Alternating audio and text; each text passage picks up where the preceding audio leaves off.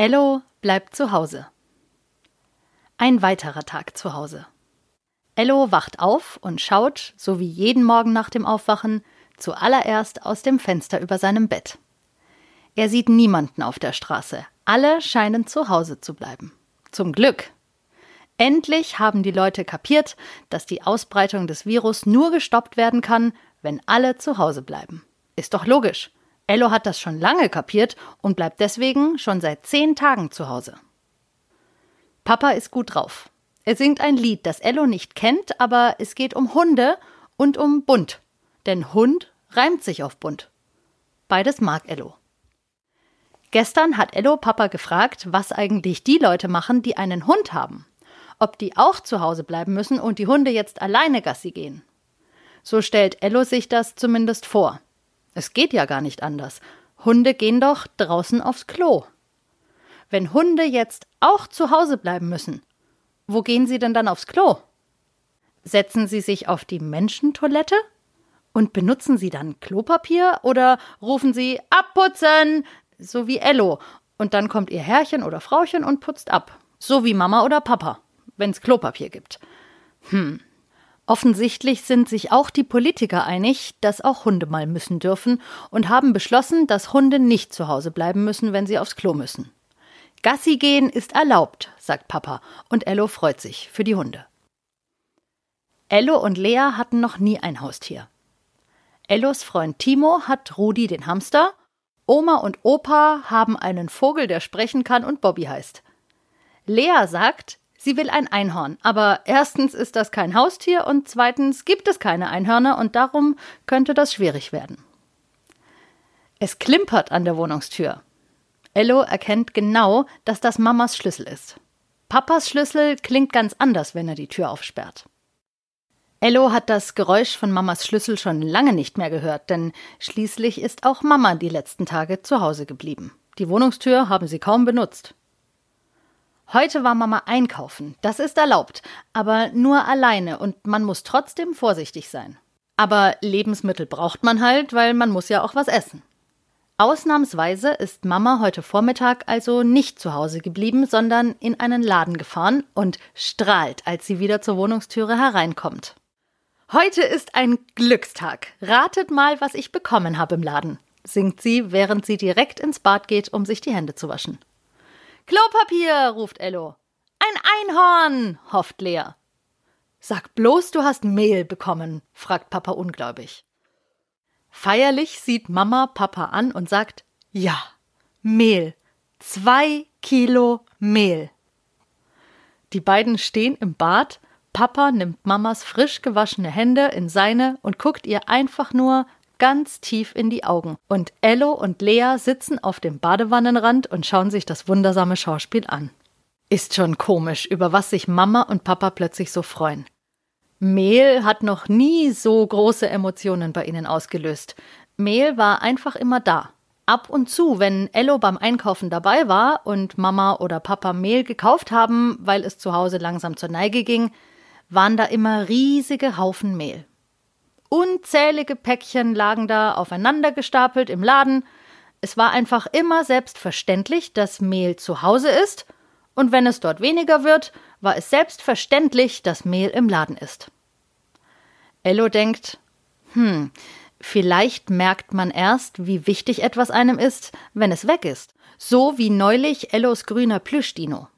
Der saß immer neben Ellos Bett. Mit ihm gespielt hat Ello eigentlich nie. Aber er war immer da. Papa hat ihn Ellosaurus getauft und gesagt, das ist ein Träumerosaurus Rex, weil er Ellos Träume beschützt und auf Ello aufpasst, während er schläft.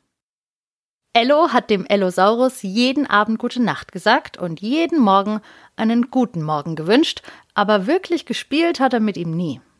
Er war einfach immer da, der Ellosaurus, und Ello hat gar nicht gemerkt, wie wichtig er ihm ist, bis zu dem Tag, als Ello eines Abends ins Bett gehen wollte und wie gewohnt gesagt hat: Gute Nacht, Ellosaurus, bitte mach, dass ich was Schönes träume. Und auf einmal war da nichts. Kein Ellosaurus.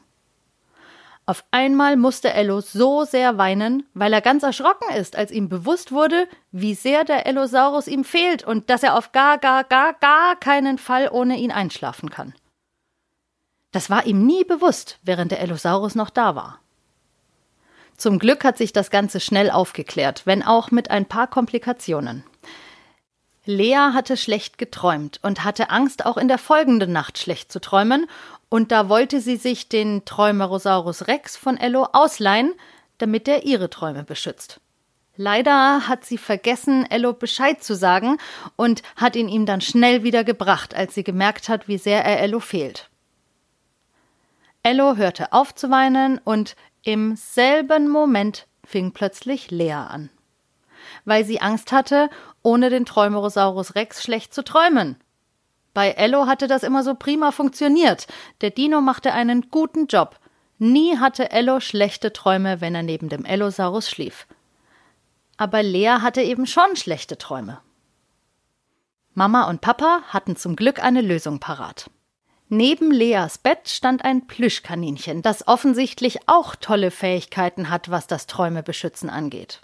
Mama sagte, das ist gar kein normales Kaninchen, sondern ein Träuminchen. Das kann auch Träume beschützen und aufpassen, dass das Kind nichts Schlechtes träumt. Sie hatten nur vergessen, es ihm zu sagen. Also redeten sie auf das Träuminchen ein, erklärten ihm die Situation und als es mit den Ohren wackelte, wussten sie, dass es verstanden hatte und ab sofort auf Lea aufpassen würde, während sie schläft. Und sieh da? Ab da hat Lea nie wieder schlecht geträumt. Aber nochmal zurück zu der Tatsache, dass man manchmal etwas erst zu schätzen weiß und merkt, wie wichtig es ist, wenn es fehlt. Neulich hat Mama eine Suppe gekocht, und weil sie beim Kochen mit Tante Nele telefoniert hat, hat sie doch glatt das Salz vergessen. Die beiden verquatschen sich immer, wenn sie miteinander sprechen. Einmal hat Mama sogar einen Strafzettel bekommen, weil die beiden in der Stadt in einem Café gesessen sind und vor lauter Quatschen völlig die Zeit vergessen haben. Mama hat sofort, als sie zu Hause war, bei Tante Nele angerufen und ihr haarklein und sehr ausschweifend erzählt, dass sie einen Strafzettel bekommen hat, weil ihr Auto zu lange auf dem Parkplatz stand, weil da ab 14 Uhr Parken verboten war und sie nicht dachte, dass sie so lange reden würden und bla bla bla bla bla. Sie redet und redet und hört einfach nicht auf. Außer wenn Tante Nele redet und die redet auch viel. Naja, egal. Die beiden haben jedenfalls nicht nur so lange gequatscht, bis Mamas Auto im Parkverbot stand und sie einen Strafzettel bekommen hat, sondern auch so lange, dass Mama beim Kochen vergessen hat, die Suppe zu salzen, weil sie abgelenkt war. Diese Suppe war die scheußlichste Suppe, die Ello jemals gegessen hat. Ihm wird immer noch ganz schummrig, wenn er daran denkt. Sie sah aus wie eine ganz normale Suppe, aber sie hat geschmeckt und sich angefühlt wie oh, eingeschlafene Füße oder so. Bis dahin war Ello gar nicht bewusst, wie wichtig Salz für eine Suppe ist, auch wenn man es nicht sehen kann. Man schmeckt es, und das ist bei einer Suppe ja das, was zählt. Also, wenn euch mal jemand sagt, ihr seid das Salz in seiner Suppe, dann nehmt das als das größte Kompliment, denn dann geht's ohne euch wirklich nicht. Heute gibt es keine Suppe, heute gibt es Pfannkuchen. Ello liebt Pfannkuchen. Aber Moment. Na toll, Jetzt hat Ello plötzlich riesige Lust auf Pudding. Neulich war es genau andersherum. Als sie kein Mehl hatten und darum Pudding essen mussten, hätte Ello unbedingt Pfannkuchen gewollt. Und jetzt, wo es Mehl gibt und damit Pfannkuchen, will Ello Pudding. Oh Mann, man will doch immer das, was man nicht hat. Das ist Ello neulich schon mal aufgefallen.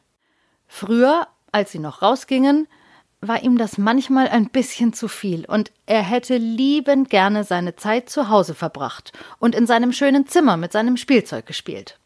Und jetzt, wo sie zu Hause bleiben müssen und nicht raus dürfen, will er plötzlich raus. Er denkt an die Eisdiele und den Spielplatz und an den Garten von Moritz, wo sie so gut Fußball spielen könnten. Aber er darf nicht raus und Anstatt traurig zu sein, versucht Ello es sich eben hier drin schön zu machen. Und das klappt ganz prima bisher. Und die Pfannkuchen waren eigentlich auch sehr lecker. Heute hat Ello sich vorgenommen, dem Ellosaurier nicht nur eine gute Nacht zu wünschen, sondern sich etwas mehr um ihn zu kümmern. Schließlich hat er gemerkt, wie wichtig es ist, den Träumerosaurus Rex neben seinem Bett zu haben.